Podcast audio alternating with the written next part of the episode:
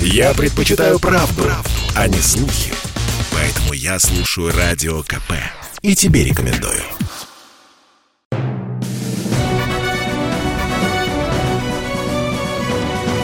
Клуб знаменитых путешественников. Совместный проект Русского географического общества и радио «Комсомольская правда». Здравствуйте, дорогие любители путешествий. В эфире совместная программа Русского географического общества и радио «Комсомольская правда» «Клуб знаменитых путешественников». У микрофона постоянно ведущий Евгений Сазонов. Сегодня мы поговорим с вами об удивительной и очень необычной экспедиции, которая проходила вдали от российских берегов, она проходила в Греции. Называлась она «Пламя Чесмы», греческий гамбит, и была организована Русским географическим обществом. Сегодня об этой экспедиции нам расскажут два ее участника. Это научный руководитель экспедиции, директор кинокомпании SkyFirst Алексей Никулин и подводный археолог Алексей Тарасов. Но прежде чем они начнут свой захватывающий рассказ, наша традиционная рубрика «Новости РГО». Клуб знаменитых путешественников – в Москве подвели итоги экспедиционного сезона Русского географического общества 2021. РГО проводит и поддерживает множество различных экспедиционных проектов. О самых интересных рассказали 22 декабря. В частности, о новых находках и открытиях комплексной археолого-географической экспедиции по исследованию кургана Тунук в республике Тыва. Завершен уже четвертый полевой сезон раскопок древнего скифского кургана в долине Царей. Все это приближает ученых к разгадке тайн древних захоронений, не имеющих аналогов в мировой археологии.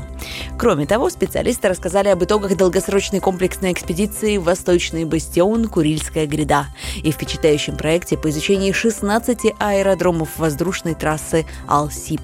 По этому маршруту советские героические летчики перегоняли самолеты из США во время Великой Отечественной войны.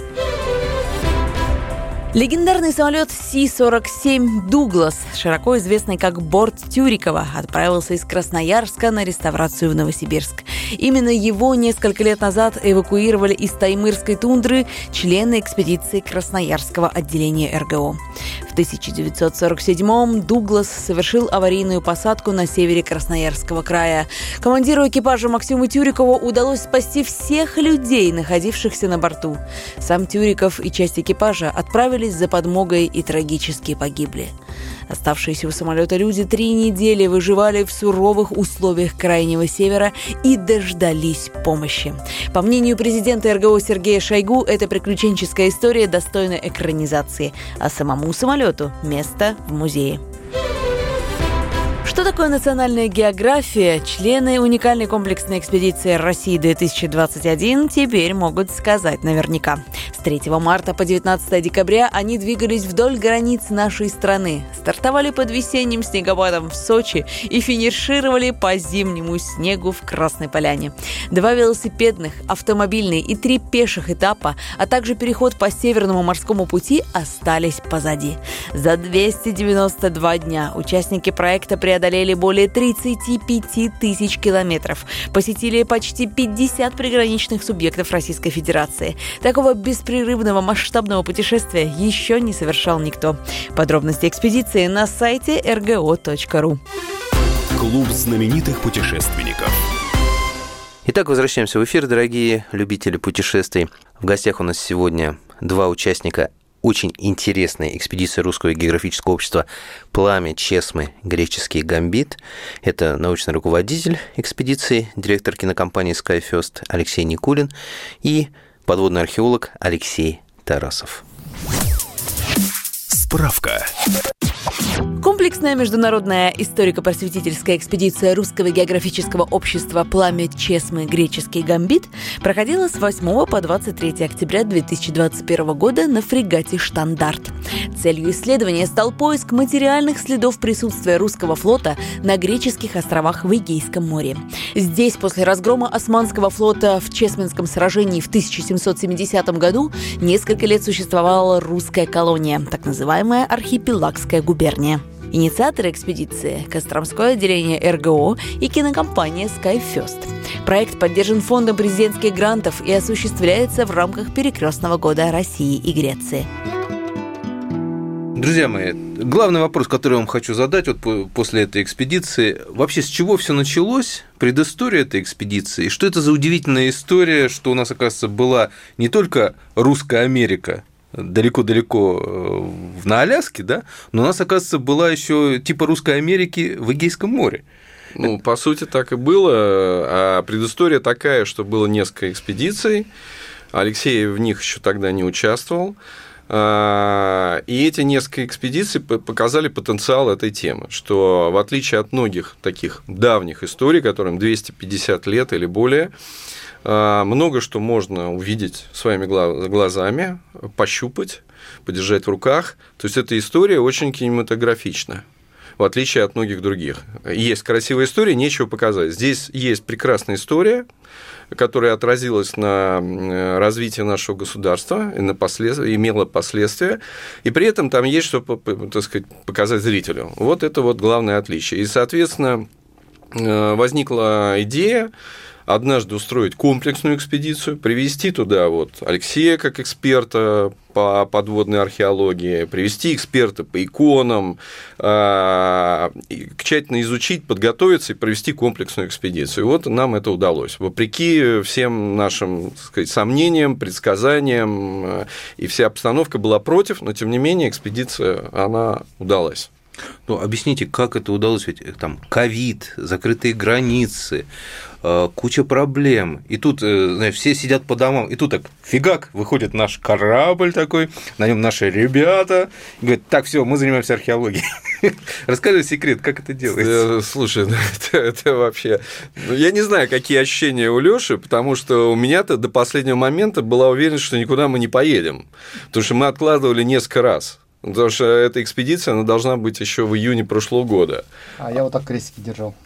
И никому не рассказывал, чтобы не сглазить. О, кстати, да, да, да, точно. Я вот тоже никому не рассказывал. У меня вот есть друзья, которые обижаются из-за того, что я не сказал об этом, а я просто боялся сглазить. Ну, ты вообще как снег на голову свалился. Ты позвонил, говоришь, итак, Евгений, мы выезжаем в Грецию, да, да. мы тут выплываем, все такое.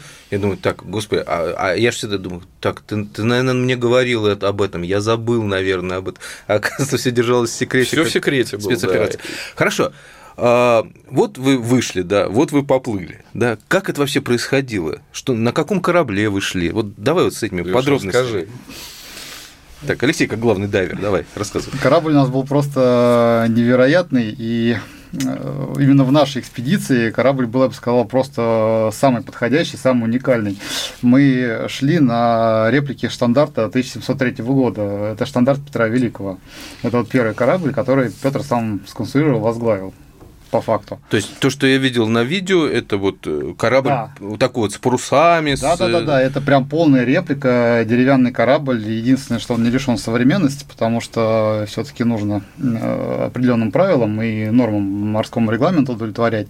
Вот, но в целом корабль мы всю дорогу шли под парусами, сами управляли, потому что Э, команда и капитан, самое главное, этого корабля крайне не любят ходить э, на моторах. Вот. Им очень нравится, когда им под парусами. Даже когда полный штиль, мы все равно ставим паруса, ловим ветер, э, как-нибудь поворачиваемся галсами, чтобы хоть немножко корабль вперед продвигался.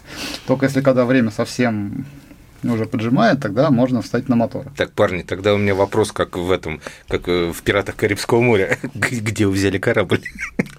Где вы взяли такой корабль? Так, а мы договорились э, с Владимиром Мартусем. Он ну, в 90-х годах, ему пришла идея ну, сделать реплику штандарта. Он собрал инициативную группу, и вот они за 6 лет построили полную реплику этого корабля. И 22 года спустили его на воду, и с тех пор он, в общем, он ходит под парусами, тренирует людей, туда приезжают люди для того, чтобы почувствовать себя ну, моряками 18 века. Конструкция вот этого корабля э, не сильно отличается от тех кораблей, которые были у графа Алексея Григорьевича Орлова. Это примерно та же конструкция. Все, все то же самое.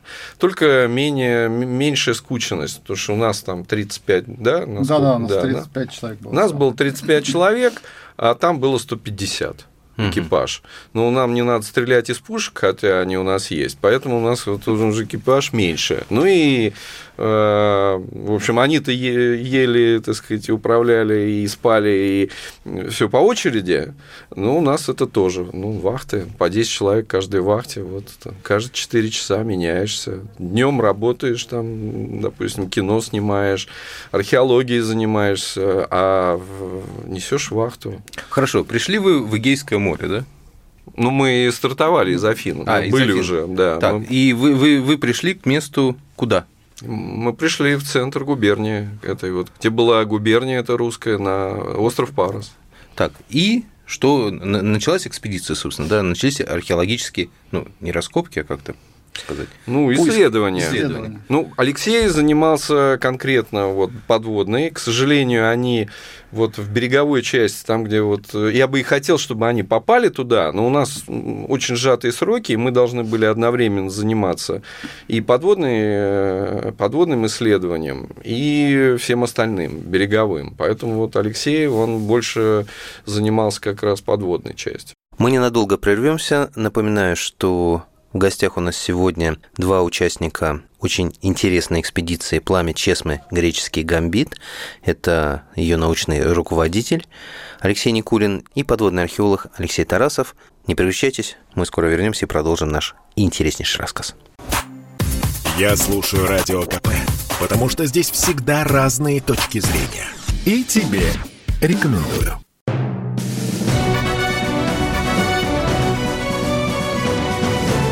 Клуб знаменитых путешественников. Совместный проект Русского географического общества и радио «Комсомольская правда». И снова здравствуйте, дорогие любители путешествий. Продолжает работу наш клуб, клуб знаменитых путешественников. И сегодня в гостях у нас два знаменитых и очень интересных путешественника. Это научный руководитель экспедиции «Пламя Чесмы. Греческий гамбит» Алексей Никулин и подводный археолог Алексей Тарасов. Так, ну, Алексей, рассказывай. Значит, спускаешься ты под воду и видишь там амфоры. Шучу. Что видишь? А, по документам э, эскадра стояла в бухте Науса. Вот. И э, Алексей, когда первый раз, э, ну, первые разы туда приезжал, он установил, что там э, что-то на дне есть, какие-то остатки. И нужно было опять это обнырять, эту бухту, провести некоторые исследования и посмотреть, установить вообще контакт, что там лежит, какой формы, какого вида, куда направлен по отношению к северу. Это, в принципе-то, есть первичная археологическая такая разведка. Вот, то есть мы э, ныряем, находим, э, просто визуально обнаруживаем, э, когда уже есть координаты, где это находится, мы ныряем, ставим визуальный контакт, просто это снимаем на фото и видео. Вот, и кладем специальную археологическую стрелочку, которая нам показывает, во-первых, размер, потому что стрелочка проградуирована. Дальше еще растягиваем большие такие длинные линейки, чтобы оценить примерно размах того, что там лежит, сколько лежит и в каком направлении. Вот дальше это все просто позволит установить, э, что это был даже за конкретный тип корабля, ну и в каком он положении стоял, и вообще даже что с ним произошло. Вот это как раз позволяет э, сделать, когда э, вот то, что мы находим, когда это не тронуто. Это Слушай, а там, там что, вообще не тронуто это все было? Ну, за мы все... очень надеемся, что да. Ага. Вот, там, естественно, э, в бухте волн, как говорится, особых нет, бухта закрытая, и там вот под водой, когда плаваешь, там даже подводных нетечений ничего нету, то есть все лежит тихонько и гладенько. Вот самое главное, чтобы это просто никто до этого старался ну, не трогать или был какой-то минимальный контакт э, с этими предметами. Ну, то есть, э, что вы нашли, вы можете уже объяснить? Там, мы нашли корабль. Ну, Имя нет, мы нашли такое. части корабля, мы в основном нашли балласт чугунный ага. по большей степени, да, вот это вот большие чугунные чушки, которые на дно корабля укладываются, чтобы ему придать остойчивость. Вот, ну и нашли некоторые деревянные фрагменты. Угу. Вот, и ну, часть всему, камбуза. Нашли, да, часть кампуса, потому что нашли даже часть э, печки камбузной. Да. Э, такие вот и были кирпичики, прям вот, э, хорошо облицованные. Вот, ну, чтобы уже прям все точно устанавливать, нужно продолжать э, работу, потому что вот времени было ну крайне мало. Только установить визуальный контакт и по виду, по форме просто примерно понять, что это такое, ну, зная, как это в действительности было устроено, как это работало. Сколько вообще в день э, проводили под водой? в экспедиции? Сколько приходилось нырять? Ну вот на парусе э, мы, к сожалению, ныряли всего два дня. Потому что графики были очень жесткие, вот, и работы было при этом, кроме э, самих нырялок, еще три, много. Три дня. А, ну, три, а да. А третий день, ну, тоже. Нет, я тоже... Имею, мы на парусе. Э, ну, три дня три у нас дня, было. Да, три, дня, дня у нас было. Вот, еще перед этим следует подготовка предварительная, то есть нельзя просто так прийти и нырнуть. Вот. А перед этим надо провести определенную подготовку водолазную, в частности, э, в том числе и правильно груза подобрать, э, к оборудованию сразу обвыкнуться, потому что когда даже уже неделю не погружаешься, то уже немножко моторика рук чуть-чуть э, все это теряет. А под водой, когда мы проводим работу, нам очень важно, чтобы нас вообще ничто не отвлекало, и чтобы мы абсолютно точно знали, где какие кнопочки, где что, где находится. Какая глубина там? На какой глубине работали? Ну, там мы работали на 5-6 метрах. Но это место, я так понимаю, не туристическое, да? Туда дайверы то есть вы, вы там, получается, надеемся, мы первые, да? Не, место, в принципе, туристическое, но оно мало туристическое. То есть там были пляжи, э, ну, возможно, уже и не сезон. Вот, но пляжи были, но они там было крайне мало людей, вот, и поговорив э, с с местными э, водолазами, дайверами, они туда катают периодически, но ничего не трогают. То есть просто нырнуть и показать. Потому что любые такие вот остатки, они, в принципе, интересны даже обычным туристам. Ну, просто интересно посмотреть на какие-то вот конструкции. Не просто какое-то голое дно, а всегда интересно что-то посмотреть. Можно как-то вот э, предположить, сколько все-таки там кораблей лежит? Или там один всего? Мы э, в той части бухты, которую нам удалось полноценно обследовать, нашли остатки только вот от одного полноценного корабля. То есть там вот э, его части, они так вот прям вытянутые от кормы до носа получается. И здесь можно предположить, что там один был корабль. Но если там еще, это надо уже проводить прям комплексное исследование всей бухты. Ну, ну, один корабль э, я до этого нашел, но через 9 лет от него ничего не осталось. Ребята вы его вот не увидели. Зато мы нашли еще один. Ну, это наш? Наша, наша, наша ну, наша. конечно, там по балласту там двухпудовые... Ну да, двухпудовые чушки. Чушки чугунные, их вполне можно э, идентифицировать. А тот, который ты находил, его на сувениры растащили? Не, его просто занесло а, песком. занесло песком. Да. Я так понимаю, вы туда еще вернетесь, да? Мы хотим. Очень хотим. Да, мы хотим. И не только туда, мы хотим на Лемнос в основном вернуться. Потому что там-то... Это, эти корабли оставили, потому что они не могли могли вернуться в Кронштадт. Они все были поедены червем, и их ремонтировали без, конца, и приняли решение оставить. Собственно, по описанию, где их оставили, мы эти корабли искали. А вот на Лемносе там другой корабль, Святослав, который как раз вот изменил нашу российскую историю. Он все поменял, и компания пошла по-другому, да и Россия тоже, как ни странно. И вот от него много чего осталось. Там Алексей видел это первый раз, я это видел в 2013 году. Так, ну, но не тогда, обследовал. Тогда у тебя стертое ощущение, давай да, Алексея послушаем. Да, Алексей так, свежее. Так, давай-ка вспоминай-ка. Нет, тут э, я очень все хорошо помню. На самом деле, как только вот оказался под водой, э, когда попали сразу на правильные координаты, вот э, передо мной первое, что я увидел, вот такой вот огромный, огромный якорь лежащий. Да, он... Адмиралтейский, да. Да, да, да, да, да адмиралец, да. Причем длина у него как раз 7 метров. Это достаточно массивная вещь. Вот, и когда вот ты опускаешь голову под воду и сразу видишь вот это, думаешь, господи, наконец И там еще такой очень интересный эффект, э, если на него достаточно ну, недолго смотреть, проявляется такой эффект, там же очень большая волна была сверху, потому что э, это все находится с восточной стороны Лемноса, и там очень хорошо задувает в сторону берега. И волна э, раскачивает, внизу растут э, достаточно такие красивые водоросли, вот такие наши, к которым мы привыкли, вот такие соломинки. Вот, и когда вот на это дело все смотришь, э, иногда каждый вот водоросли, они вот так вот колышутся волной, вот, а в какой-то момент возникает ощущение, будто якорничный. Ой, как я вам завидую, ребята, вообще. Так, кроме якоря, что там лежит? Ну, э, кроме якоря, там еще лежит достаточно много э, пушек больших. Вот, и... и прям видны, да, все да, прям, да, да, да, прям да. видно, да. Они все, конечно, занесены, все наростами, но вот именно вот это вот э, структуру самой пушки, она отчетливо прослеживается. Настоящее сокровище, получается. Ну, с точки зрения истории, да, это настоящее Ну сокровище. скажи, что ты чувствуешь, когда видишь такое вот? Что, что, все, что там внутри у тебя? Я не знаю, у меня внутри все что-то переворачивается, я понимаю, что я наконец вот прикоснулся, то есть то, что я изучал э, в школе, потом в институте, и то, что я в принципе люблю историю, читаю книги разные, э, особенно вот люблю парусники. Э, И когда в какой-то момент я погружаюсь и вижу это перед собой, вот это вот настоящее, вот это вот непередаваемое ощущение, на самом деле. Так, а что ты чувствуешь, Алексей, как человек бывалый? Уверенность в завтрашнем дне. Не, на самом деле, ты понимаешь, здесь большая эмоциональная составляющая. Вот Леша прав, что да, это наша история. Но это не просто история, а это корабль, который участвовал в Чесменском сражении. То есть это орудие, когда-то стреляли э, в Хиосском и проливе, и в Чесме. То есть это легендарные вообще вещи, артефакты.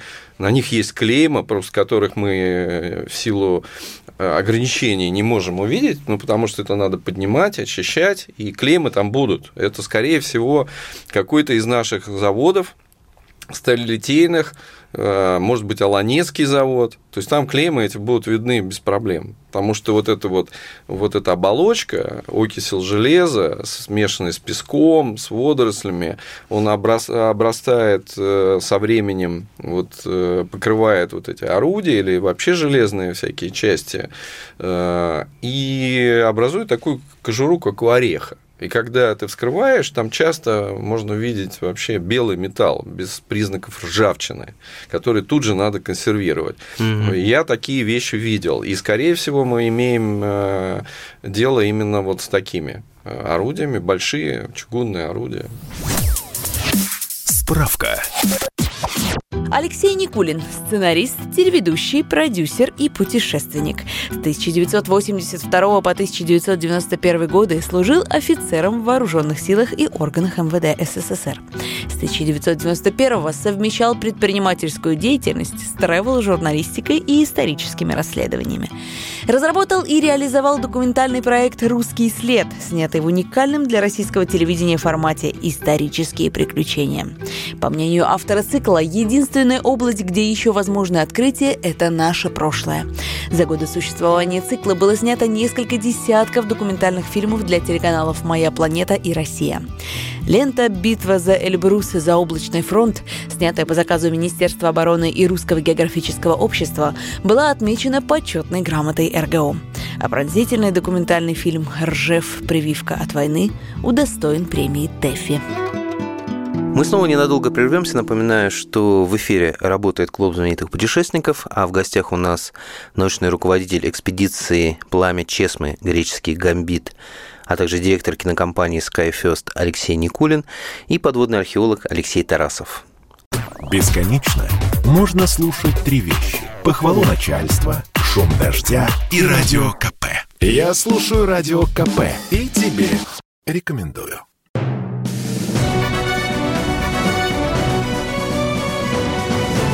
Клуб знаменитых путешественников. Совместный проект Русского географического общества и радио «Комсомольская правда». И снова здравствуйте, дорогие любители путешествий. Продолжаем беседу с нашими знаменитыми путешественниками, участниками экспедиции Русского географического общества «Пламя Чесмы. Греческий гамбит». Напоминаю, что в гостях у нас научный руководитель этой экспедиции Алексей Никулин и подводный археолог Алексей Тарасов. Ну вот смотри, нашли место, исследовали его, да. Э, В следующих экспедициях э, можно ли будет поднять эти орудия, увезти их в наши музеи, э, поставить где-то? Или же это все мы сталкиваемся с законами, Ну, тут, границами? к сожалению, мы сталкиваемся с одним законом, что если это больше ста лет пролежало на территории другого государства, то это уже, в принципе, принадлежит э, другому государству, на То есть чьей территории это не дадут находится. нам этого, да? А вот тут дальше вопрос, вот, наверное, больше политический. Э, Насколько мы сможем и насколько греки нам позволят, э, чтобы мы все вместе смогли изучить историю, потому что эта история на самом деле их тоже. Вот, и Ну да, нас жи- же спасли. Конечно, она греков. в их жизни сыграла достаточно тоже значительную роль.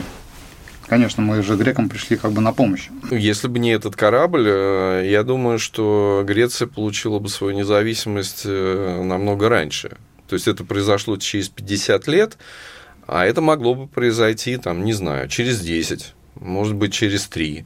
Ну, потому что если бы не гибель этого корабля, война закончилась через пару месяцев взятием Константинополя. А этого не произошло. Корабль этот утопил мечты о взятии Константинополя и быстром завершении войны. Алексей, давай немножко вспомним эту историю, потому что мы с тобой ее знаем, да, поскольку мы в теме, а вот э, слушатели не, не, ее-то не слышали. Вот.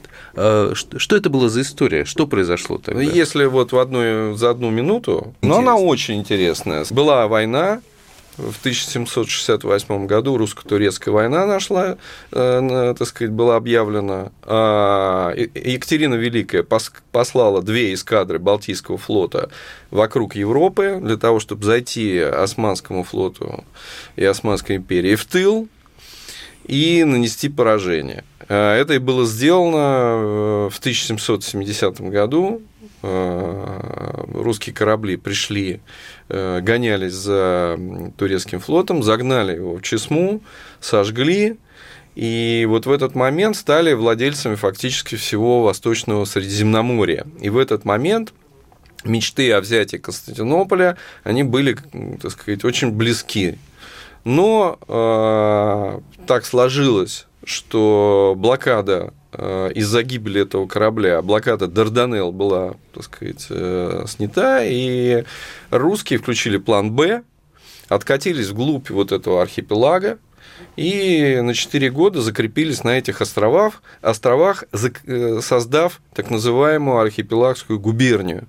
То есть это некое такое образование с парламентом, с конституцией, с депутатами, которое существовало под военным под управлением военных, в том числе, существовала в течение четырех лет. Впоследствии, в 1974 году, 1774 году, когда война утомила так сказать, и Османскую империю, и Россию, Екатерина предпочла а, вернуть эти острова обратно. Это 31 остров в Эгейском море, входили в эту губернию. Она отдала, так сказать, обратно. Э, получили при Азове э, протекторат над Крымом и право хождения через, э, соответственно, проливы, через Дарданеллы. Появился Черноморский флот таким образом, появился Севастополь, впоследствии была Одесса, а в России появилась большая греческая диаспора, потому что очень многие греки, капитаны, моряки, добровольцы, они предпочли уехать на новую родину, обрели там свою, так сказать, вторую родину. Вот если вкратце, то вот так. Что происходило на берегу? Как вас встречали греки? Как вообще там... Э, ну, это, это, было, это было крайне мощно. Да. На самом деле, сейчас это отдельная история, потому что мы тебе сейчас раз, будем рассказывать, как нас встречали. Давай. Это было, Леша, расскажи. Везде встречали, это был просто праздник уже, так сказать, э, не просто с хлебом, с солью. Это был настоящий э, праздник. Э, к нам сначала на корабль приходили встречающие. Администрация вот. островов, администрация общественники. Островов, да, они все с удовольствием фотографировались с нами, с капитаном, с кораблем. Было очень много вопросов, и они себя вели, ну, как будто мы уже такие закатычные друзья. То есть очень так достаточно свободно и раскрепощенно, наверное. Вот. После чего э, на корабль просто как вот на какую-то диковинную штуку, которая неожиданно вдруг возникла у острова, приходили все практически жители с утра до вечера. И все ходили, смотрели, фотографировали, ждали, когда откроется сам корабль для экскурсии, потому что в течение дня а, корабль был открыт для свободного посещения, абсолютно бесплатно, и любой человек мог зайти и пройти по кораблю. Вы прямо эти, вы послы доброй воли прямо. А, а, верно, потому что наш, так сказать, первый секретарь посольства э, нашего в Греции, Федор Калайдов, а я хочу сказать, что вот Федор и посол Маслов, они приложили максимум усилий просто в, в, период подготовки, получения всех разрешений и э, даже по связи со, со СМИ. И вот когда экспедиция началась, они были настолько поражены вот этим вот э, мегаэффектом от нашей экспедиции, и они просто не находили слов. Они говорят, вы сделали со своим фрегатом, своей экспедицией невозможное. Так хорошо и много э, в греческом обществе не писали о России очень много лет. 50 публикаций буквально за первые дни и ни одной какой-то отрицательной, только положительные отзывы. Потому что обычно о России пишут какую-то ерунду. Э, а, а, а сейчас полностью вектор э, вот, направленность этих публикаций, она э, радикальным образом поменялась. И они были этим поражены тоже. И были удивлены. А что, что так подкупило греков? Ну, пришли ребята научные, трудом заниматься, ну, на парусном корабле. Ну, откуда такой интерес, откуда такое гостеприимство? Ну, тут много составляющих. Мне кажется, во-первых, э, ну, это то, что это экспедиция Русского географического общества, а Русское географическое общество, у него, так сказать, репутация вообще в мире и в России, она, такая очень позитивная. У нее нет никакого полити... у этой организации нет политического флера. И это очень важно. А, у нас нет никаких политических целей. Мы просто хотим строить отношения на тех, э, э, скажем, э, на тех моментах, на тех событиях, которые нас объединяют как два народа. И они это тоже чувствуют. Они чувствуют, что мы приходим с открытым сердцем. Вот. Мы изучаем нашу общую историю. Это, это, эта история, она касается нас. И, собственно, вот, вот эти вот составляющие, ну, плюс хорошая подготовка, конечно, посольства. Слушай, расскажешь, я что вспомнил. А, вот эти вот четыре года, когда существовала архипелагская губерния, да, там же, э, вот я слышал легенды, что, ну, как бы, молодые моряки там симпатичные, девушки красивые с другой стороны, что там вроде как даже браки и потомки остались. Вы не встречали никого, кто ну, очень я похож встречал, на русских? Ну, в прошлые годы, да, встречал. Ну, на Паросе греки, да, не считают, что у многих течет русская кровь. Кто-то, кстати, вместе с русскими уехал в Россию. Диаспора-то у нас греческая, она появилась угу. как раз Оттуда, вот да, да. в тот период. Многие ушли, многие ушли, кто-то остался. Вот мы, Лёш, помнишь, на Парос, ой, на Наксос мы на пришли, Наксосе, да. там нас встречал герцог да. Никос, Долорока Бороться Каравиас, очень мой хороший друг. Он э, потомок тех э, греков, которые... Вернее, он вообще-то венецианец, так сказать, его предки рыцари. Они основали это герцогство в 13 веке. А они не уехали, его предок э, предпочел остаться. И вот он там, так сказать, вот, и поэтому живет. Я не могу, у меня в голове... Вот он католик, кстати, не, не православный. Он Мне католик. не укладывается, знаешь, что, то, что, то, что вроде мы в 21 веке, да, 2021 год, а вы мне рассказываете о парусах, о герцогах, о, герцогах. о, о якорях, о пушках. И я думаю, так, а точно ли я в 21 веке все таки Слушай, это, это было смешно, потому что у меня фотография есть, где Никос этот вот встречает меня на пирсе, а мы с ним знакомы очень много лет, и целует меня как э, Брежнев Хонекера, понимаешь? И у меня какой-то дежавю от этого. Вот, да, вот везде встречали военно-морские офицеры, береговая охрана в белой форме, при параде, с цветами, вот так вот. Слушай, прям напоминает вот эти вот исконно русские морские традиции, когда русский флот приходил, mm-hmm. да, вот с, как бы с дружб, дружественным визитом, да, всегда. Вот казалось, все это уже потеряно давно, а оказывается, нет. Оказывается, еще работает. Где еще были? Что еще видели?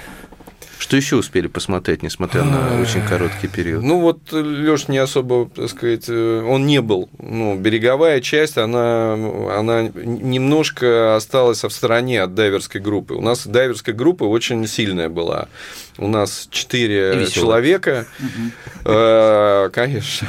Четыре человека, включая Алексея и включая еще нашего оператора подводного, а он из Латвии, Мартин Сайтерс. Он с нами уже много лет тоже участвует в экспедиции. У нас вообще международная экспедиция. И снова мы ненадолго прервемся, дорогие друзья. Напоминаю, что в гостях у нас сегодня два участника экспедиции Русского географического общества «Пламя Чесмы. Греческий гамбит». Это Алексей Никулин, научный руководитель экспедиции, и подводный археолог Алексей Тарасов.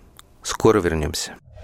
Я слушаю «Комсомольскую правду», потому что «Радио КП» — это корреспонденты в 400 городах России. От Южно-Сахалинска до Калининграда. Я слушаю «Радио КП» и тебе рекомендую.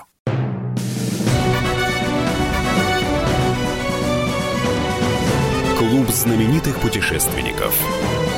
Совместный проект Русского географического общества и радио «Комсомольская правда». Возвращаемся в эфир. Клуб знаменитых путешественников продолжает свое заседание. Веду его по традиции я, постоянно ведущий Евгений Сазонов. А в гостях у меня большой друг нашей программы, директор кинокомпании SkyFirst Алексей Никулин, который рассказывает сегодня об удивительной экспедиции РГО «Пламя Чесмы. Греческий гамбит».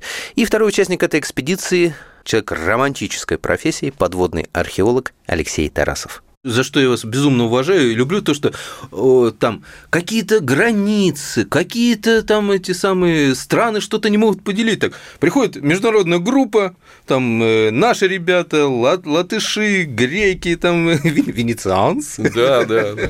Вот. И все нормально дружат, и все находят общий Абсолютно. язык. Американцы, кто у нас там был еще?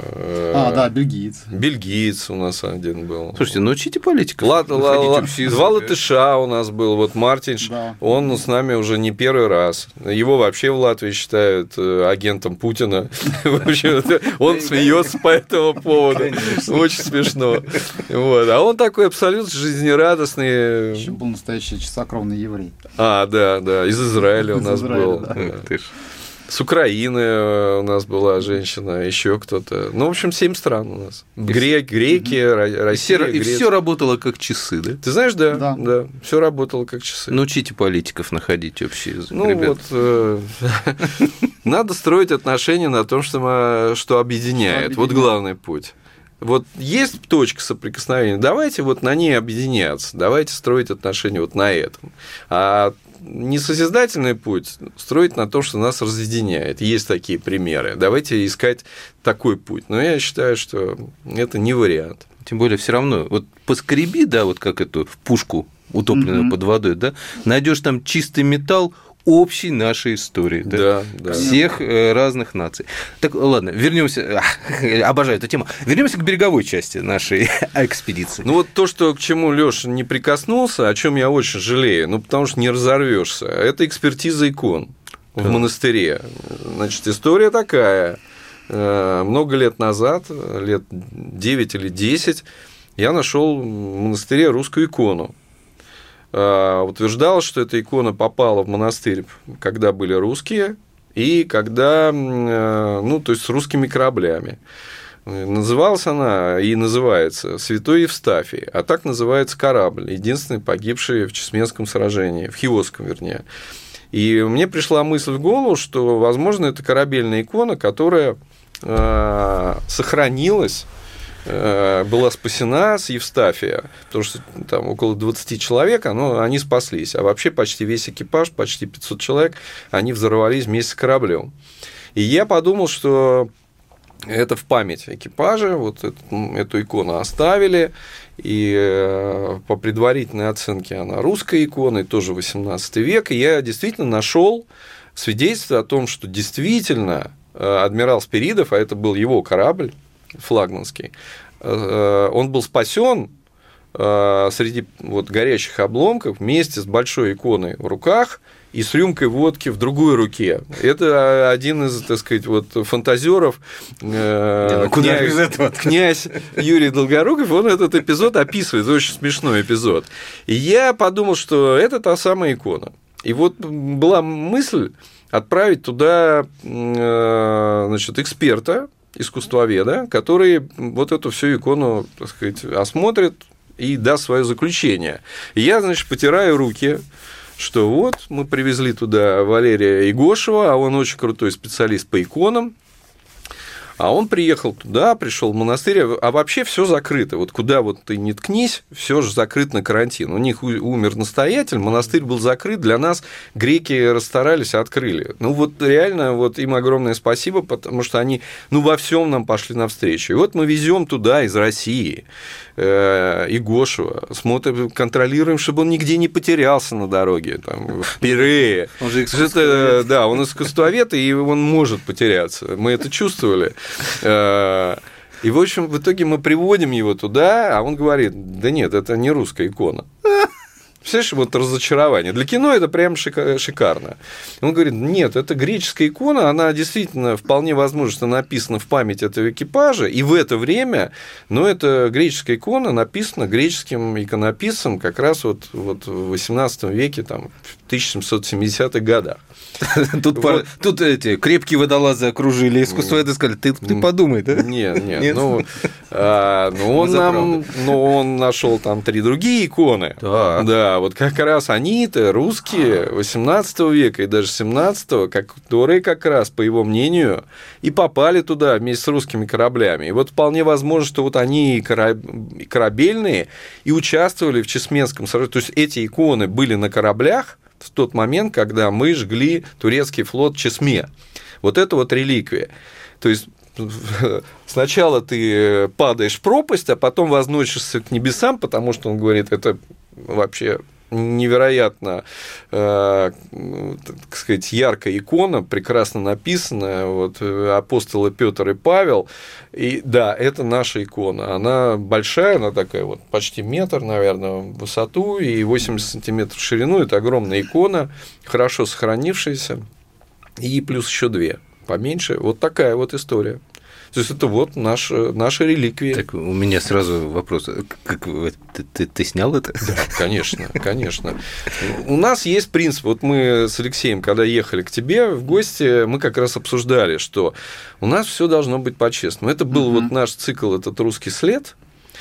У нас есть принцип. Мы никогда не будем делать и снимать то, чего нет, не было в действительности. Вот если мы не ныряем, Значит, не нырнули, не нашли, значит, так оно и есть. Мы не будем специально, как говорят киношники, подворовываться и создавать события. Это не наш принцип. И э, получилось так, что да, сначала это было разочарование глубочайшее, а потом мы вознеслись к небесам, и для кино это прям здорово, потому что у нас на лицах написано сначала э, расстройство, потом восторг. Расскажите мне, парни, ну вот, вот это вот то, что вы делаете, оно же все такое вот э, на грани чуда все равно, да? Да, да, вот, похоже на то. Да приметы какие-то есть? Да не знаю, нет никаких примет. Э, Рома Рябинцев, который э, возглавляет Костромское отделение РГО, а он является один из руководителей экспедиции, он вот какую-то такую фразу сказал. говорит, мы делаем благое дело. Вот, Господь это видит, и, в общем, поэтому нам сопутствует удача. Ну что, остается вам пожелать удачи в следующих экспедициях. Ну, в следующий когда, год, да. Когда фильм ждать? Ну, вообще хотим сделать э, к Дню независимости Греции, показать это фильм, во-первых, это будет две части. То есть mm. первая будет посвящена гибели Святослава, а вторая часть фильма, 52 минуты, будет посвящена э, созданию и существованию губернии, потому что это тоже неизвестное событие. Вообще событие довольно-таки, ну, такое ну, оно плохо умещается в головах современных людей. В Европе никто не создавал никаких демократических сообществ, а тут на островах кто-то устраивает парламент, при том, что э, в самой России крепостное право и восстание Пугачева, и, и все остальное. А здесь демократия, три депутата от каждого острова, парламент, конституция. То есть эти люди, они управляют, ну, я имею в виду военные, управляя этой губернией, они показали недюжинную, скажем, так сказать, широту политической мысли, что меня очень удивляет. Так вот, второй фильм он будет посвящен тому, как существовала Э, вот этой губернии, чем это все закончилось, к чему это все привело. И хотим мы показать этот фильм, э, во-первых, в Министерстве обороны, потому что это история, э, военная история России. И это связано с героической датой, Чесмой, и это открывает еще, так сказать, вот эту вот страницу героическую совершенно с другой стороны, э, так сказать, другую ее грань. Военные в роли реформаторов. Вот, вот главное. И это очень круто. Поэтому мы хотим э, показать этот фильм Министерстве обороны. Есть такие у нас совместные планы. И э, потом, через неделю, допустим, э, показать этот фильм уже на Дне независимости Греции в самих Афинах. Поехать, чтобы все наши, так сказать, вся наша группа поехала, наши дайверы, мы приехали, показали этот фильм, выступили перед людьми, ну, в общем, вот так. Сделать людям праздник. Наша программа подошла к концу. Напоминаю, что в гостях у нас сегодня были два участника оригинальной экспедиции Русского географического общества, которая проходила также при поддержке Фонда президентских грантов. Это экспедиция «Пламя Чесмы. Греческий гамбит». А в гостях у нас были научный руководитель этой экспедиции, директор кинокомпании SkyFirst Алексей Никулин и подводный археолог Алексей Тарасов. Мы благодарим этих путешественников за очень интересный и увлекательный рассказ, после которого просто хочется поднять парус, пойти в теплые моря, найти огромное количество артефактов и примерить на себя все переживания и открытия археолога как подводного, так и надводного. Остается пожелать вам, уважаемые любители путешествий, крепкого здоровья, новых приключений и, конечно же, продолжать изучать географию, царицу наук. Всего доброго и с наступающим Новым годом! Клуб знаменитых путешественников.